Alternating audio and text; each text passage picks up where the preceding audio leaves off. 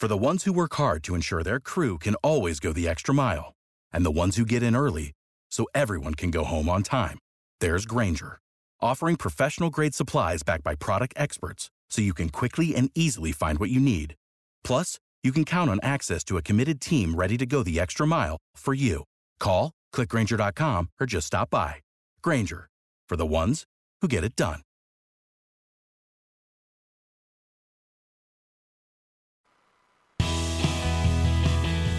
Los sábados a las 17 por Radio Tren Topic, Alejandra Esquiuma y Mario Engel charlan con gente famosa como vos. Quieren saber cómo es tu trabajo y cómo lo haces. Porque tenés mucho para contar y porque tenemos mucho para escuchar, hacemos famosos entre nosotros.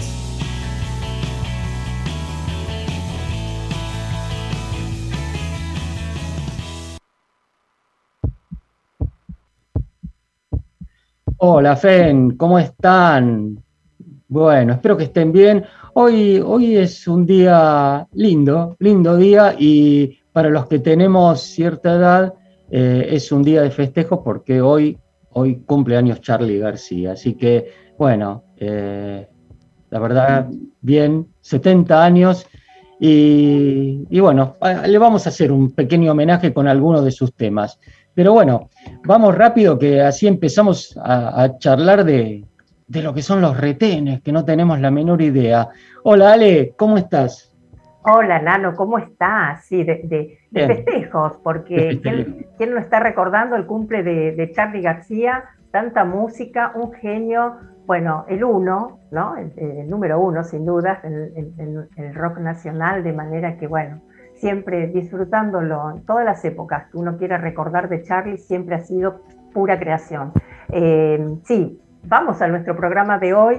Hoy estamos con el arquitecto y fabricante de retenes Daniel Schubax. Y entonces, para no perder tiempo, le doy la bienvenida. Hola Daniel, ¿cómo estás? ¿Qué tal? ¿Cómo estás? Bien, todo muy bien. Gracias por tu presencia y por esta charla que, eh, bueno, que hoy coordinamos y aceptaste este, de buen agrado. Muchas gracias, Daniel. Bueno, empezamos por el principio, Daniel. ¿Qué es un retén? Y esa, pregunta, esa pregunta me la hacen muy seguido, porque la gente en general no tiene idea de, de lo que es.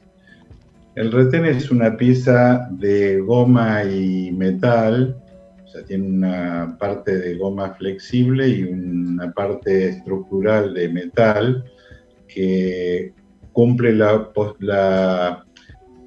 la función de colocarse fijo en una pieza, pero tiene un labio que le permite a un eje girar o eh, subir y bajar, eh, digamos, eh, ese labio que tiene flexible, que es eh, un elastómero de goma, eh, permite que el aceite o la grasa no se vayan y que se rompa la cadena de lubricación que necesita un motor, una máquina, una caja este, de, un vehículo, de un tractor o de lo que fuese.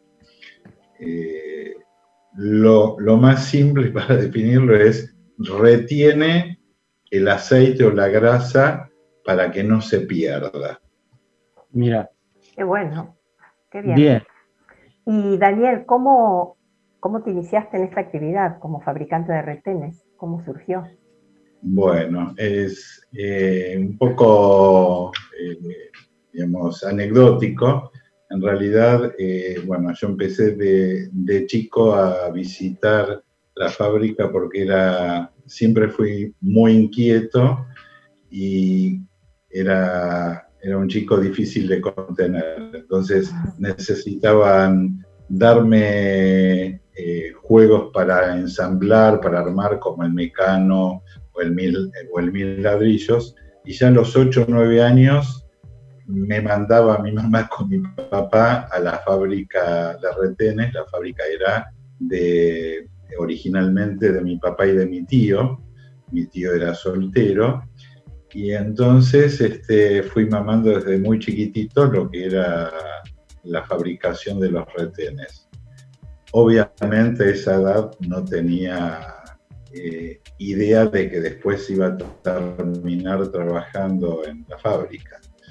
Pero primero estudié, digamos, la primaria, la secundaria hice el industrial, me recibí de maestro mayor de obras y después eh, decidí hacer arquitectura eh, con una, digamos, por una connotación creativa y artística que yo tengo.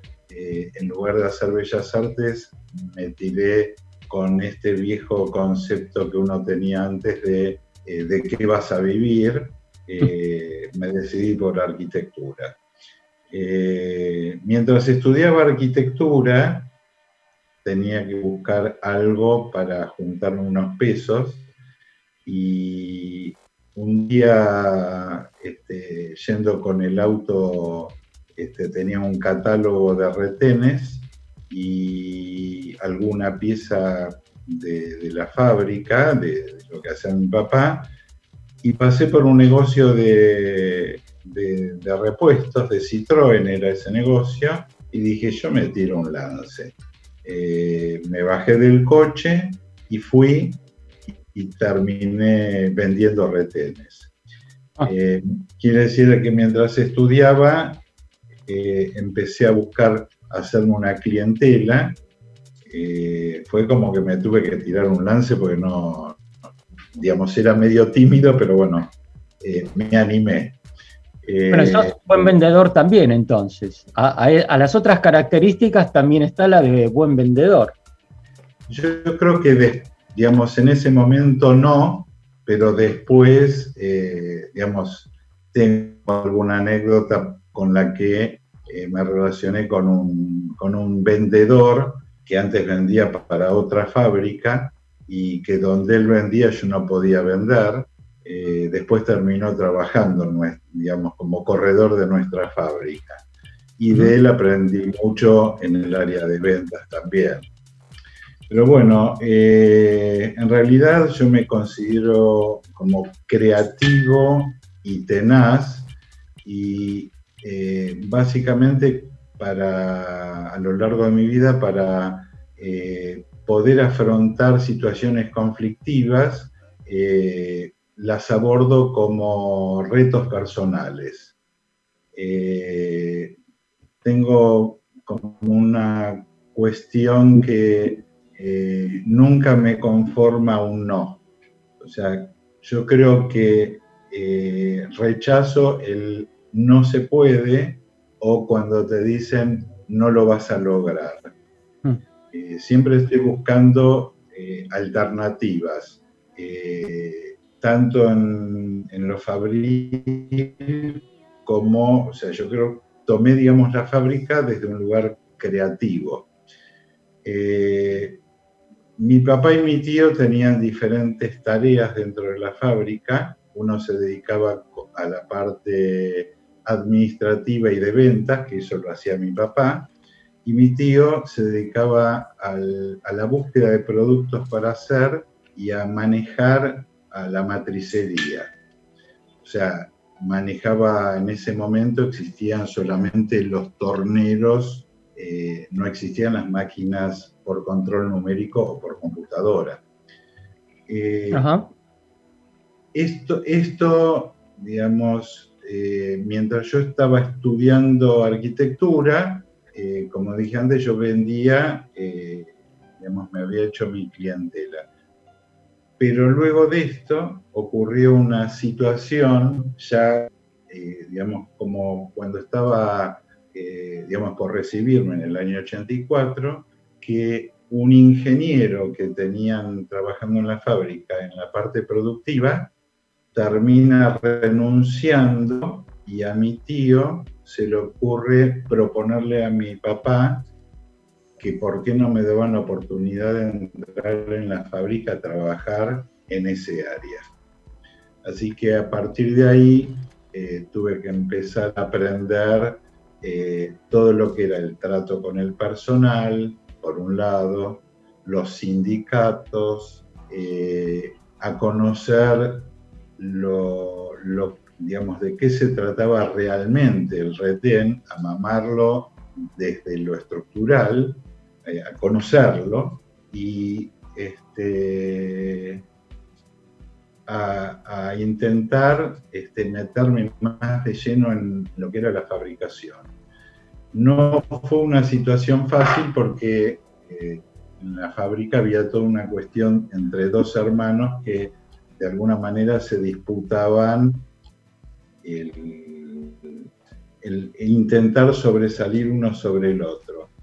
Entonces había como mucho celo entre, entre ellos. Pero bueno, se terminaban arreglando. Eh, de alguna manera, eh, mi tío, que era soltero, me buscaba a mí como para que me alíe con él en algunas situaciones y bueno, resultaba complicado eso.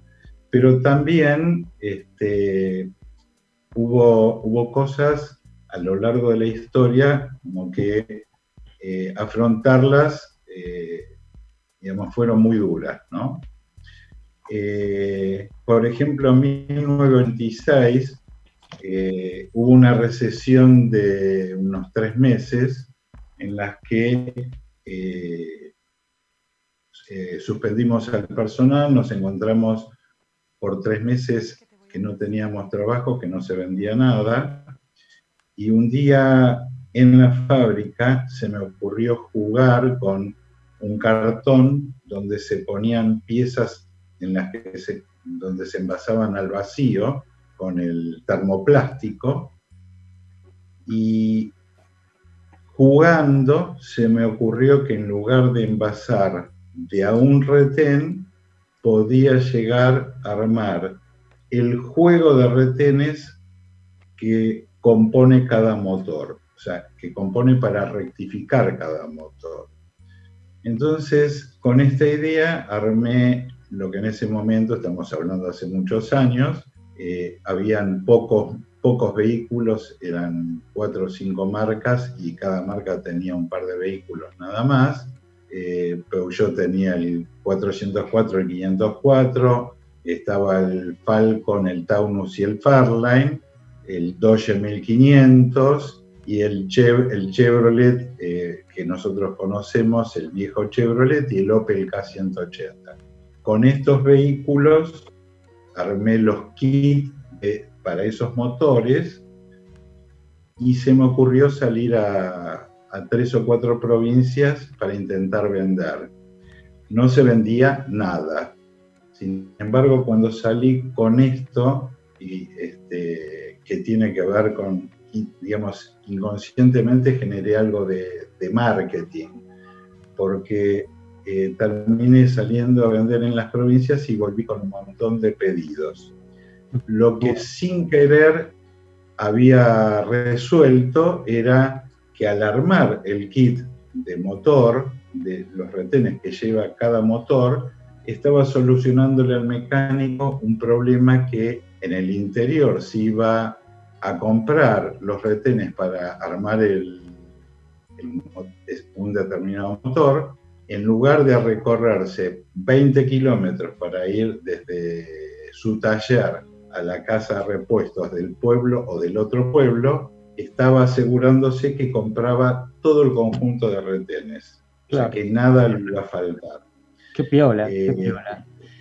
Entonces, eh. entonces, bueno, esto fue una, una solución que, se, dio en ese momento. Qué bueno. Eh, me, quedó, me, quedó una pregunta antes, ah, y antes del corte. Vos decías antes que el retén está armado por, está armado por una pieza de metal y una pieza de caucho. ¿Cómo se fabrica esto? ¿Cómo viene el caucho, por ejemplo? El caucho eh, es un... Eh, antiguamente era el caucho natural que se sacaba de los árboles. El caucho que se utiliza ahora, hay diversas eh, alternativas de caucho obviamente hay algunos que son específicos para retenes y de acuerdo al, lubricante, eh, hay cauchos que le dan respuesta a determinados lubricantes. en relación a esto, eh, tengo una, anécdota. En otro momento de, mi vida, en el año 99, una fábrica muy importante de juntas, una fábrica muy grande, una multinacional, se lleva un técnico de nuestra fábrica, muy chica nuestra fábrica, porque se decidió a fabricar retenes. Las juntas que llevan los motores están asociadas directamente con los retenes.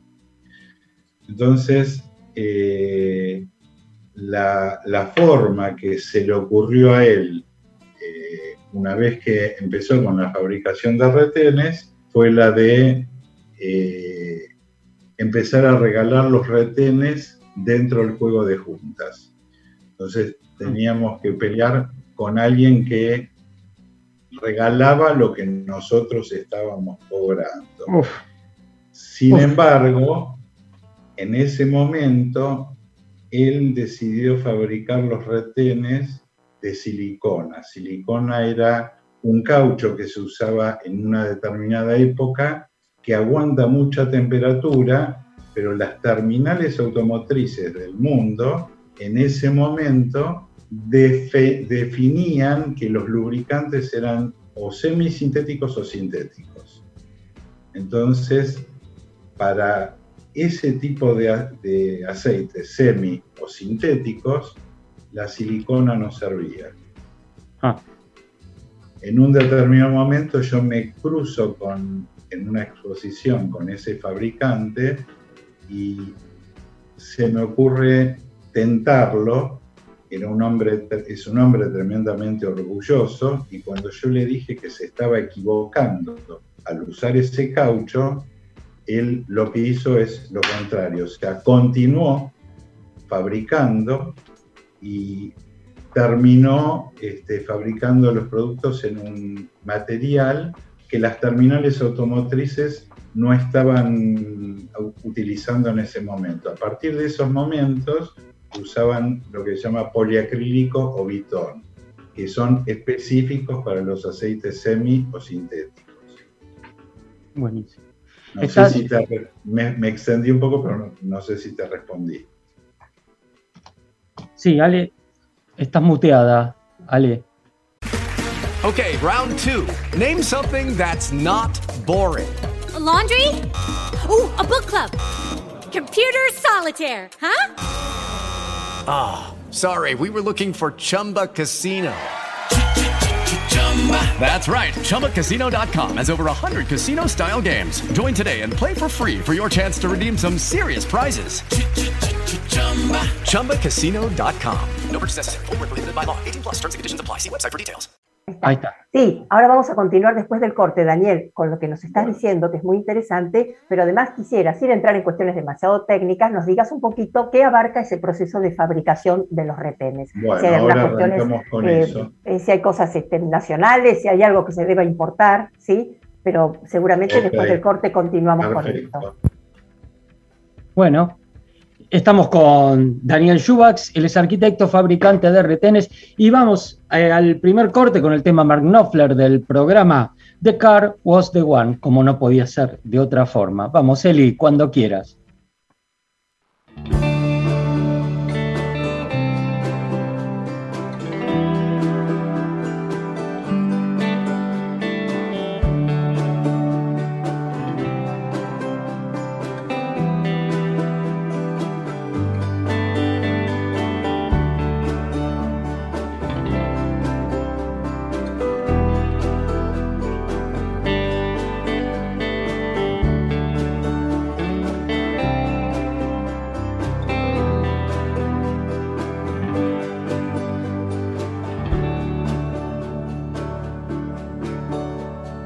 Summer 63, I was staying alive.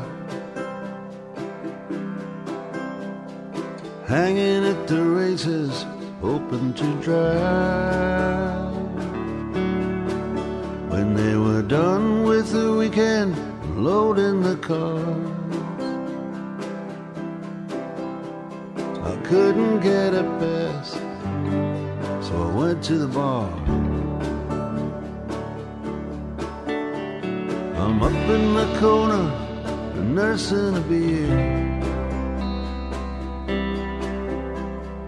Who should come a laughing, joking in here? But Bobby Brown, the winner of the sports car race, with some friends and a girl, man, she lit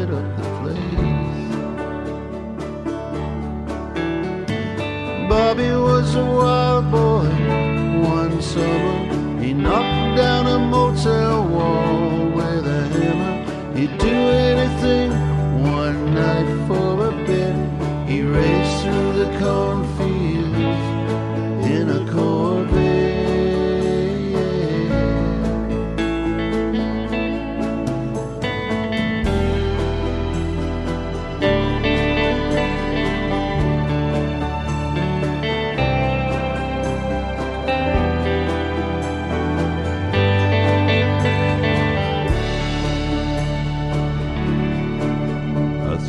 gotta be a thrill to be like that.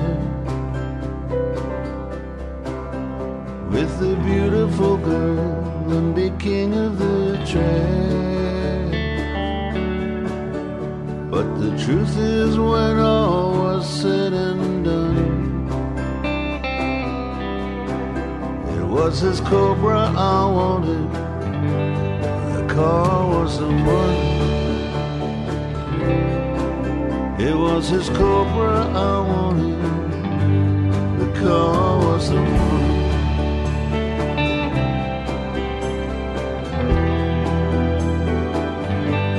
The car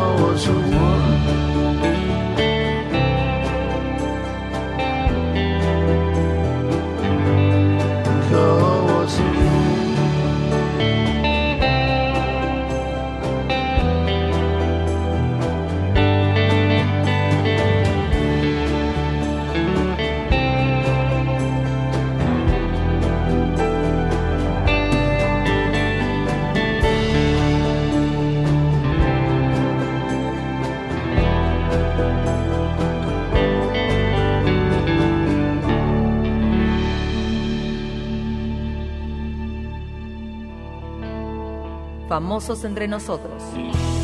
Porque todos tenemos algo para contar.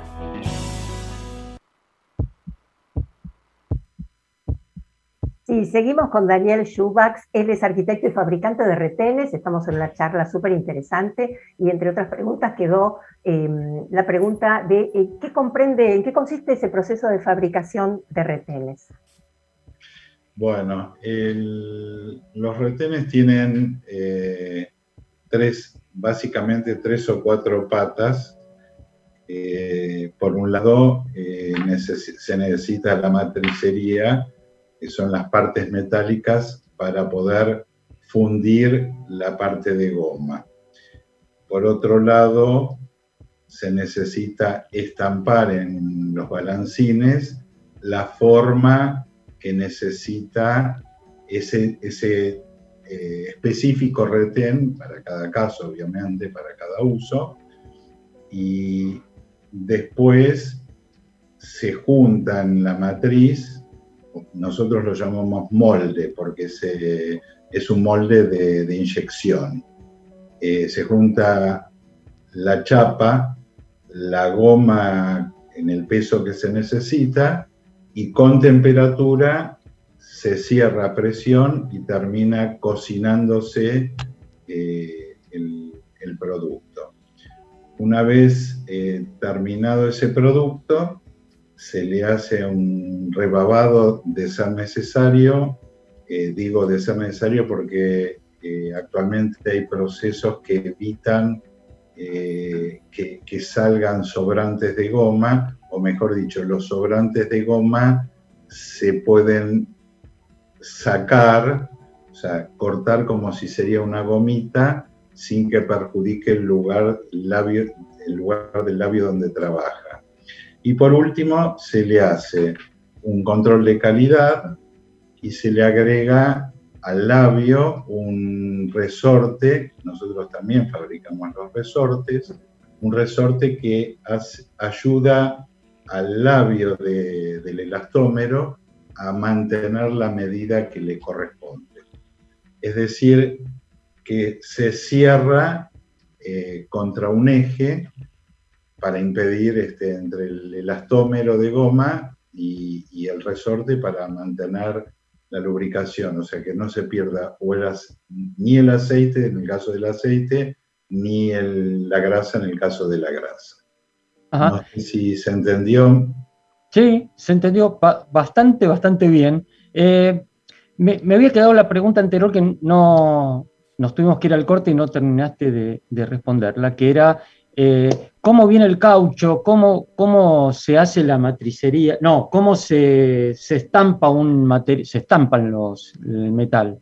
Sí, en, todos los casos, eh, ya sea en el estampado de metal como en eh, la fabricación del caucho, siempre, siempre hay un macho y una hembra.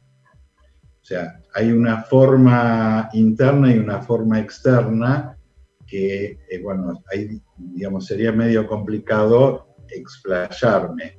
Pero ¿qué es lo que le da el formato para que tome esa forma? Claro. Eh, esto en relación a la chapa. En relación a la goma, eh, antiguamente se hacía con dos rodillos que se iba cargando con el caucho, la, carga y los diferentes productos que hacen, así, eh, digamos, como el cemento, por ejemplo, el hormigón, que lleva arena y canto rodado. Eh, bueno, la goma lleva diferentes productos auxiliares que le dan la constitución. Eh, lleva aceites internos también, y además lleva como si sería un leudante. O sea, ah. nosotros lo llamamos acelerante, que es lo que hace que en el tiempo en el que se eh, va a cocinar termine de conformar o de tomar forma que le corresponde. Ajá. Necesita calor, entonces, pues hablas de cocinar. Necesita calor. Claro, claro. Depende del el elastómero específico que utilices, hay alguna variante, pero más o menos todos están en alrededor de ciento, entre 170 y 200 grados de temperatura. Ah, un horno común. Más o menos. Pero con, a presión, o sea, trabaja ah. todo con, con presión. Una pregunta, Daniel, ¿los retenes tienen una única forma, digo, o depende al, equipo donde tiene que acceder, digamos, no? No, no, sé si soy, soy clara. Eh, básicamente, antes eran eh, todos los que trabajan, para darles una idea, en la parte de adelante o de atrás del motor, tiene el cigüeñal, el motor que tiene esas partes que van haciendo subir, no es un eje recto, eh, un retén más chico en la parte de adelante y más grande en la parte de atrás donde se relaciona con la, está en contacto con la caja y de ahí salen los cambios. Pero después hay un montón de otros retenes. Después se agregaron los árboles de leva que acompañan al lado del motor. Hay retenes de rueda, ahí en las ruedas va con grasa. Y hay retenes en la parte de arriba, cuando suben las válvulas, eh, llevan unos retenes mucho más chicos que son retenes de válvulas. Después hay eh, formas eh, muy disímiles para diferentes usos. Ah. Con el tiempo se fue complicando mucho más. Hmm. yo te dije de un retén de bancada que también es redondo, Hoy en día hay retenes con formas muy raras que son difíciles de hacer. Entonces, eh, con el tiempo fuimos necesitando máquinas de, eh, eh, digamos, en 3D que le den forma a los metales sea para estampar la chapa con una forma rara o para vulcanizar en la prensa eh, el retén en esa forma también rara. It is Ryan here and I have a question for you. What do you do when you win? Like, are you a fist pumper? a woohooer, a hand clapper, a high fiver. I kind of like the high five, but if you want to hone in on those winning moves, check out Chumba Casino. At ChumbaCasino.com, choose from hundreds of social casino style games for your chance to redeem serious cash prizes. There are new game releases weekly, plus free daily bonuses. So don't wait. Start having the most fun ever at ChumbaCasino.com. No purchase necessary. VGW. Void were prohibited by law. See terms and conditions. 18 plus. With Lucky Land slots, you can get lucky just about anywhere. Dearly beloved, we are gathered here today to... Has anyone seen the bride and groom? Sorry, sorry, we're here. We were getting lucky in the limo and we lost track of time. No, Lucky Land Casino, with cash prizes that add up quicker than a guest registry. In that case, I pronounce you lucky. Play for free at LuckyLandSlots.com. Daily bonuses are waiting. No purchase necessary. Void where prohibited by law. 18 plus. Terms and conditions apply. See website for details. Claro, claro. Bueno, como todo se, se va complicando. Eh, vamos entonces al segundo tema. Hacemos un cortecito. Estamos con Daniel Schubax, arquitecto, fabricante de retenes. Y bueno, ahora sí viene el homenaje a Charlie García. Escuchamos a Charlie García con No soy un extraño. Pero antes, eh, me queda una pregunta gancho. Mitos. Hay mitos. Los argentinos tenemos mitos. Y uno de los mitos dice que los productos argentinos no son buenos. Te la estoy tirando, pero un centro a la cabeza. Eh, vamos a, entonces, a escuchar No soy un extraño de y por Charlie García. Vamos, Eli, cuando quieras.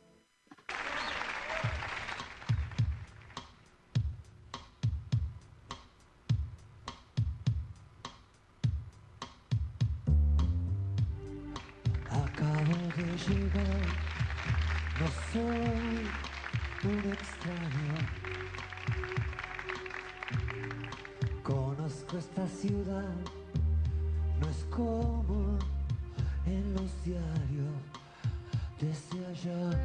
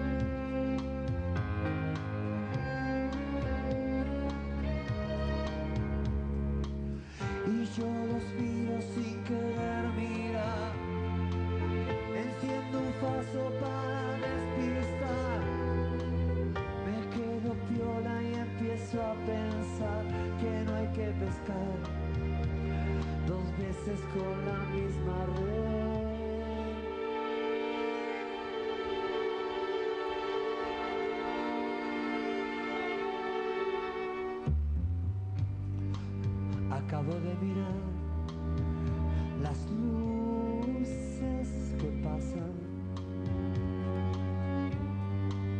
Acabo de cruzar la plaza,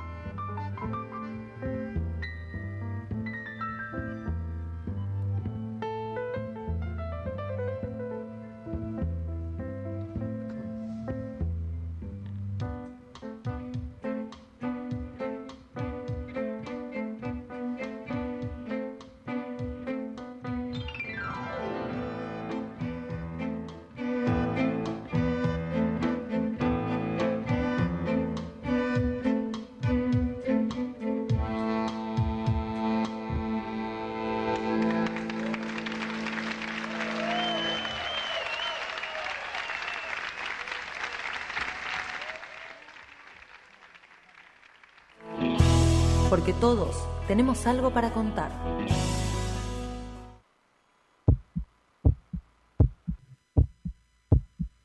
Y seguimos acá en FEN, estamos con Daniel Schubax, que es arquitecto y fabricante de retenes. Se había quedado una pregunta gancho. Eh, mitos, mitos de los argentinos. Eh, el mito dice que los productos argentinos no son de buena calidad. Y le pregunta a un fabricante. Eh, bueno, yo voy a hablar de, mi fábrica. Hmm. en realidad, desde hace mucho tiempo, eh, los, fabricantes argentinos estábamos bastante vapuleados por el país eh, en el que nos toca vivir. Eh, no siempre, o sea, todos sabemos que tenemos un serrucho con altibajos y que eso nos impide de repente comprar máquinas para poder competir en el exterior o cosas por el estilo. aproximadamente en el año 2000 a mí me surgió la preocupación al ver productos que venían del exterior y intuitivamente descubrir que esos productos con formas muy difíciles eran el futuro. Entonces me empecé, eh, digamos, me puse como reto en fabricar el primer retén, en realidad se llaman porta-retenes es una forma muy extraña, eh, bastante compleja, que tiene el retén incluido dentro de ese formato. Eh, para fabricarlo se necesitaban máquinas eh, que antiguamente se llamaban fresadoras y hoy son máquinas que le dan una forma especial, o torno por control numérico o pantógrafo que, les da un, o sea, eh, te permiten trabajar en 3D, o sea, trabaja en los diferentes ejes. Tuvimos que comprar esas máquinas y mi preocupación siempre estuvo no solamente en buscar hacer esos productos, sino en investigar todos los años cuáles eran los productos de los nuevos motores que iban a entrar al año siguiente. Pero no solamente eso, sino que lo que intenté buscar fue que, además de tener calidad, que mi producto parezca ser importado, o sea, hmm. que se parezca a los gurúes de, digamos, los fabricantes más importantes del mundo de retenes. Claro. Entre la investigación de los productos que eh, seleccionaba para realizar con la idea de poder tener todo aquello que podía llegar a venir del exterior, hoy en día me dio una plataforma para poder darle servicio a aquellos que antes compraban los retenes importados, porque tengo toda esa variedad y además la calidad que, que ellos piden. O sea que esta preparación con, el, digamos, a lo largo del tiempo de varios años me, permitió tener toda la matricería de todos estos productos y eh, ir preparándome y hoy en día que hay un problema con la falta de dólares y, está muy difícil para aquellos importadores que antes traían fácilmente, está redundando en que mi fábrica quedó como una, una de las alternativas más importantes para fabricar, para vender, eh, para que nos compren los retenes. Qué bueno. Daniel, ¿cuáles son los tiempos de fabricación de retenes? Eh, un retén se fabrica en aproximadamente, uno, depende del material, entre 4 o 5 minutos y hasta 10 minutos. Hay materiales que son eh, cauchos que son, eh, llevan más tiempo de cocción, pero hoy en día muchos de ellos llevan lo que se llama un post, post curado. Es decir, lo sacaste de la cocción y después juntás una cantidad y lleva en un horno un tiempo para que lleguen a la madurez. O sea, que el elastome lo tome la madurez eh, necesaria. O sea, llegar a adquirir las máximas características. y, y, todo esto es un proceso que se hace, eh, no sé cómo decirlo, termina, por ejemplo, termina el estampado, este, alguien lleva las máquinas, las, este, el producto al otro lugar donde se hacen los, este, eh, donde se monta. entiendo la pregunta. En realidad es, por un lado se fabrica la goma, para decirlo fácilmente, y hay alguien que corta los formatos de goma y pesos necesarios. Por otro lado, de los balancines salen las chapas, los cascos individuales para los productos y van a parar a una máquina que eh, eh, se llama fosfatizadora. Es una máquina automática, como un gran lavarropa, que a la chapa que viene con aceite, le quita ese aceite y le da un mordiente, una rugosidad Luego de eso. Para que se pueda, perdóname, para que se pueda pegar la, eh, goma. Eh, para que la goma tenga penetración. O sea, como si sería este, digamos, una cordillera, digamos, ahí para que penetre la goma. Pero antes de, juntarlos, se le hace una pintura, se le eh, se mete en una pintura, se le da una imprimación eh, para que eh, entre la chapa y la goma tenga un pegado óptimo. Claro, claro. ¿Es muy ruidosa una fábrica? Digo, ¿la fábrica es ruidosa? Lo más, lo más ruidoso son los balancines, porque son los que al, al darle, para darle la forma, tienen que cortar la chapa o embutirla o darle la forma. Eso es la, parte más ruidosa, el resto no tanto. Ajá. ¿Y, cuántas personas trabajan en, la fábrica? Hoy están trabajando 16 personas, nada más. Por ahí puede parecer eh, poca cantidad. O sea, en algún momento llegó a ser una fábrica hace muchos años que llegó a tener 54 personas pero hoy estamos haciendo con 16 personas aproximadamente lo mismo que se hacía en aquel momento con 54. Hmm. Eh, te preguntarás si trabajaban lo mismo los 54 que los 16. Bueno, obviamente que no. Eh, fueron otras épocas. Eh, de todas maneras, bueno, los procesos fueron cambiando y hoy para buscar acceder a, darle más respuesta al mercado. Eh, hace más o menos un año que vengo trabajando, producto de la pandemia, que digamos, motivó mi imaginación en un proceso nuevo de fabricación que me va a permitir duplicar la producción con la misma gente. Bien, Daniel, ¿ustedes también tienen, perdón, además la fábrica, pero también tienen la venta al público o no? ¿O hacen una distribución de los productos? No, lo que nosotros hacemos es le vendemos a eh, mayoristas y distribuidores y a negocios importantes, algunos de ellos eh, en algún momento se fueron formando en grupos y por ahí entre ellos se fueron motivando y, este, se, fueron exigiendo para crecer y lograr mejores precios de los fabricantes, eh, que cada uno vaya agregando. Entonces por ahí son eh, casi como mayoristas, pero es un grupo de eh, ellos cinco o seis dueños de negocios que cada uno tiene tres, cuatro o cinco negocios. sería como una especie de pool de compras. Claro. Eh, negocios básicamente no, porque sería como quitarle a los mayoristas eh, su estructura de venta, o sea, su, su poder ser, ¿no? Claro.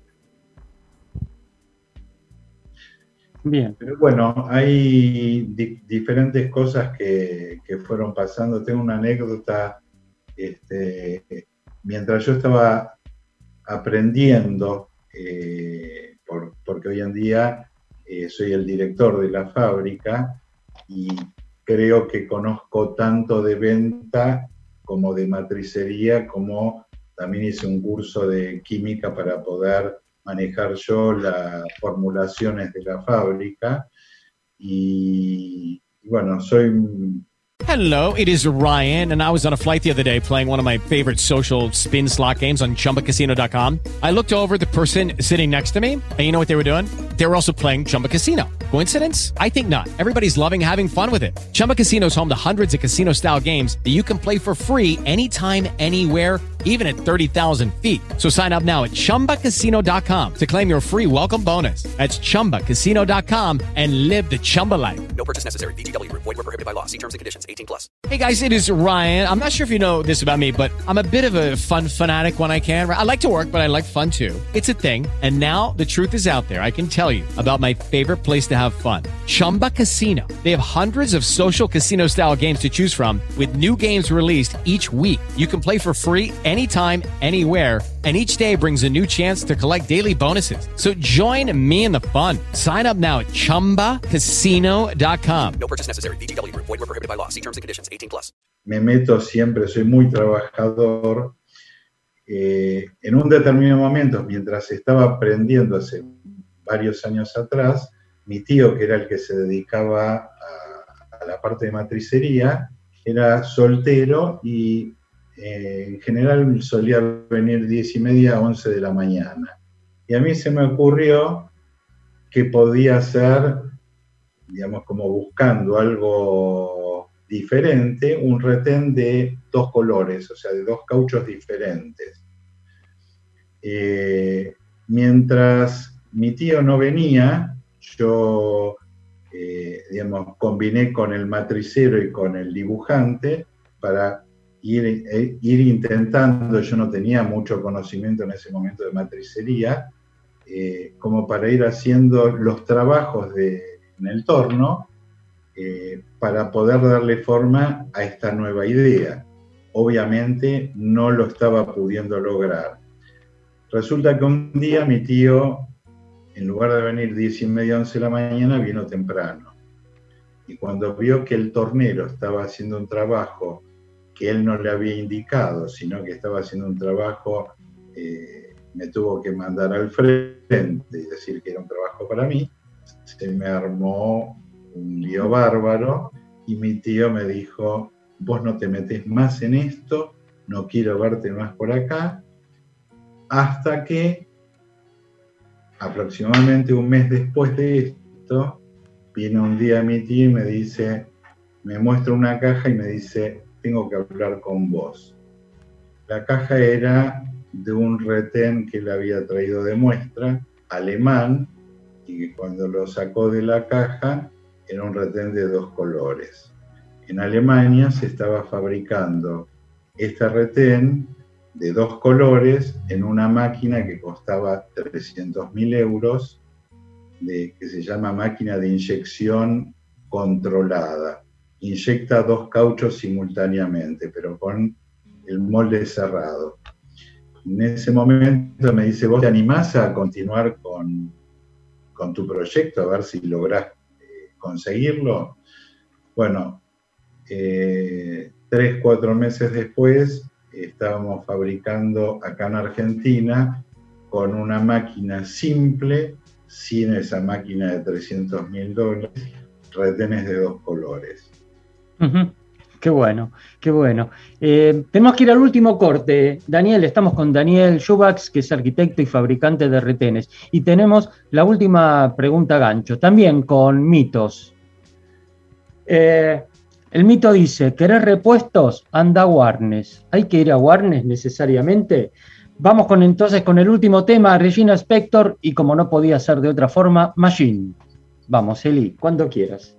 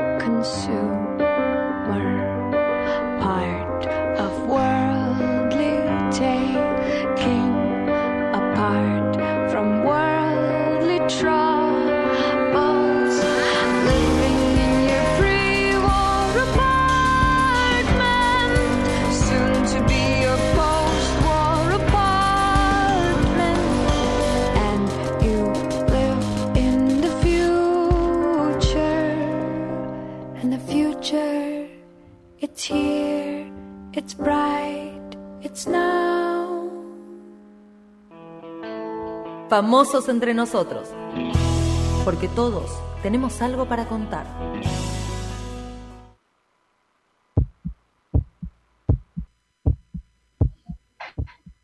Y seguimos acá en FEN, estamos con Daniel Schubax, que es arquitecto y fabricante de retenes. Y había quedado una pregunta a gancho. Mitos de los argentinos o de los porteños, por lo menos. ¿Querés repuestos? Anda a Warnes. ¿Hay que ir a Warnes? Hoy en día no. Eh, o sea, podés comprar en Warnes, pero hoy en día eh, cualquier negocio de- del país tiene acceso por vía mail, vía WhatsApp, eh, como para conectarse con el fabricante. La distancia es mucho más cercana y prácticamente tienen acceso a todos los fabricantes que antes estaban en Buenos Aires. En cambio, eh, actualmente, eh, lo que antes era Warnes, que era el contacto entre las fábricas de Buenos Aires y el interior, eh, fue perdiendo, primacía y, y, este, cualquier negocio de cualquier parte de- del interior, ya sea la provincia de Buenos Aires o cualquier provincia, tiene, digamos, fácil acceso a cualquier eh, repuesto. Eh, también lo tenemos por Mercado Libre. ¿no? Claro. Daniel, y vos también sos arquitecto, ¿no? Además de, por supuesto, fabricante de retenes. ¿Y cuál sería esa vinculación, digo, en términos de diseño, de creatividad? ¿Hay algo por ahí que se da la mano? ¿Cómo? No te escuché Eh, bien. Tu profesión como arquitecto, digamos, ¿tuvo alguna relación o influyó en algo en este, en, en- en ser fabricante de retenes? Digo, en algo en lo que respecta al diseño, a la creatividad. Y yo creo que eh, la relación vino por el lado de, digamos, de la creatividad, como que me, me relacionó como para afrontar eh, la fabricación desde otro lugar.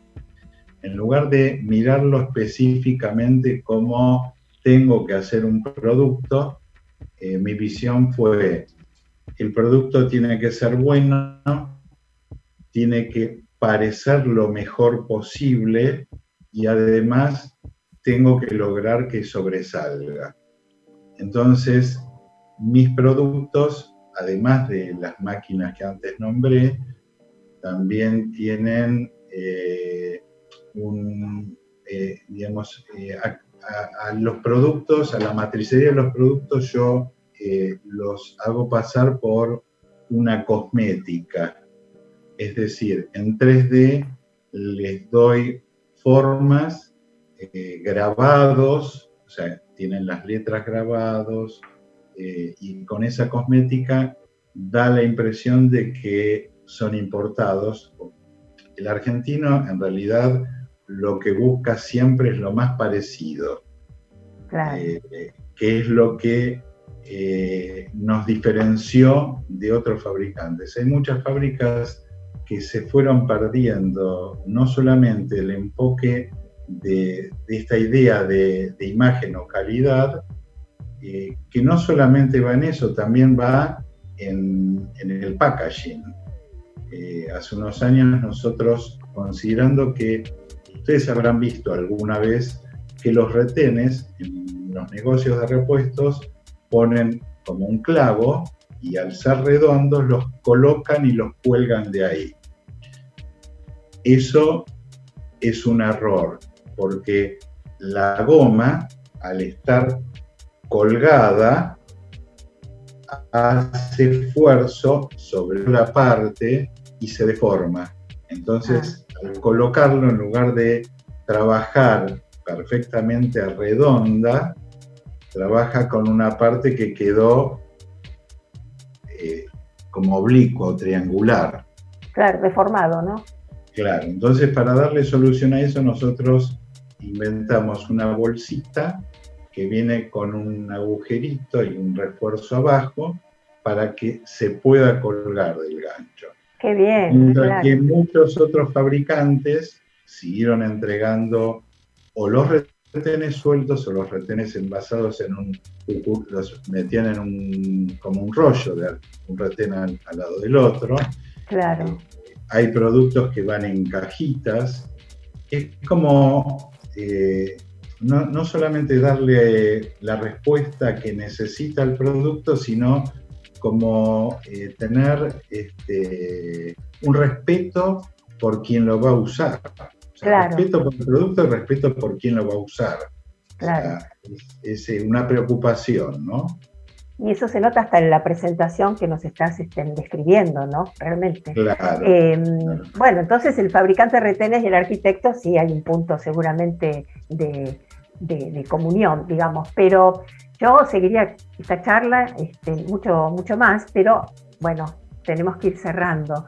Y entonces, eh, además de haber sido muy interesante lo que nos contaste, se nota la pasión con que desarrollaste esta tarea, porque además me quedo con eh, la primera parte también de la entrevista donde vos decías, bueno, que para vos no existe el no se puede o no lo vas a lograr. De modo que eso ha- han sido disparadores seguramente y te han motivado e impulsado a desarrollar esta actividad con la pasión este, con que nos la narras. Así que te agradezco y te agradecemos como siempre con un aplauso y le damos este, bueno, todo nuestro agradecimiento a Daniel Subas por esta charla deliciosa. Gracias, Daniel. De nada. Sí, muchísimas gracias, este, Daniel. La verdad que ha sido una charla interesante. Eh, le agradecemos también a Eliana Gómez, nuestra operadora, a Cristian Carbone, el libro de arte.com.ar, Alejandro Samaritano y el Cine Club Núcleos, y le pedimos disculpas por este pequeño atraso a Marcelo y detrás del beat. Nos vemos la semana que viene. Sí, Ale, nos reencontramos el sábado que viene a las 5 de la tarde en esto que es Famosos entre nosotros. que tengan una muy buena semana. Traten de pasarla lo mejor posible y sigamos cuidándonos, así salimos de esta prontito. Chao.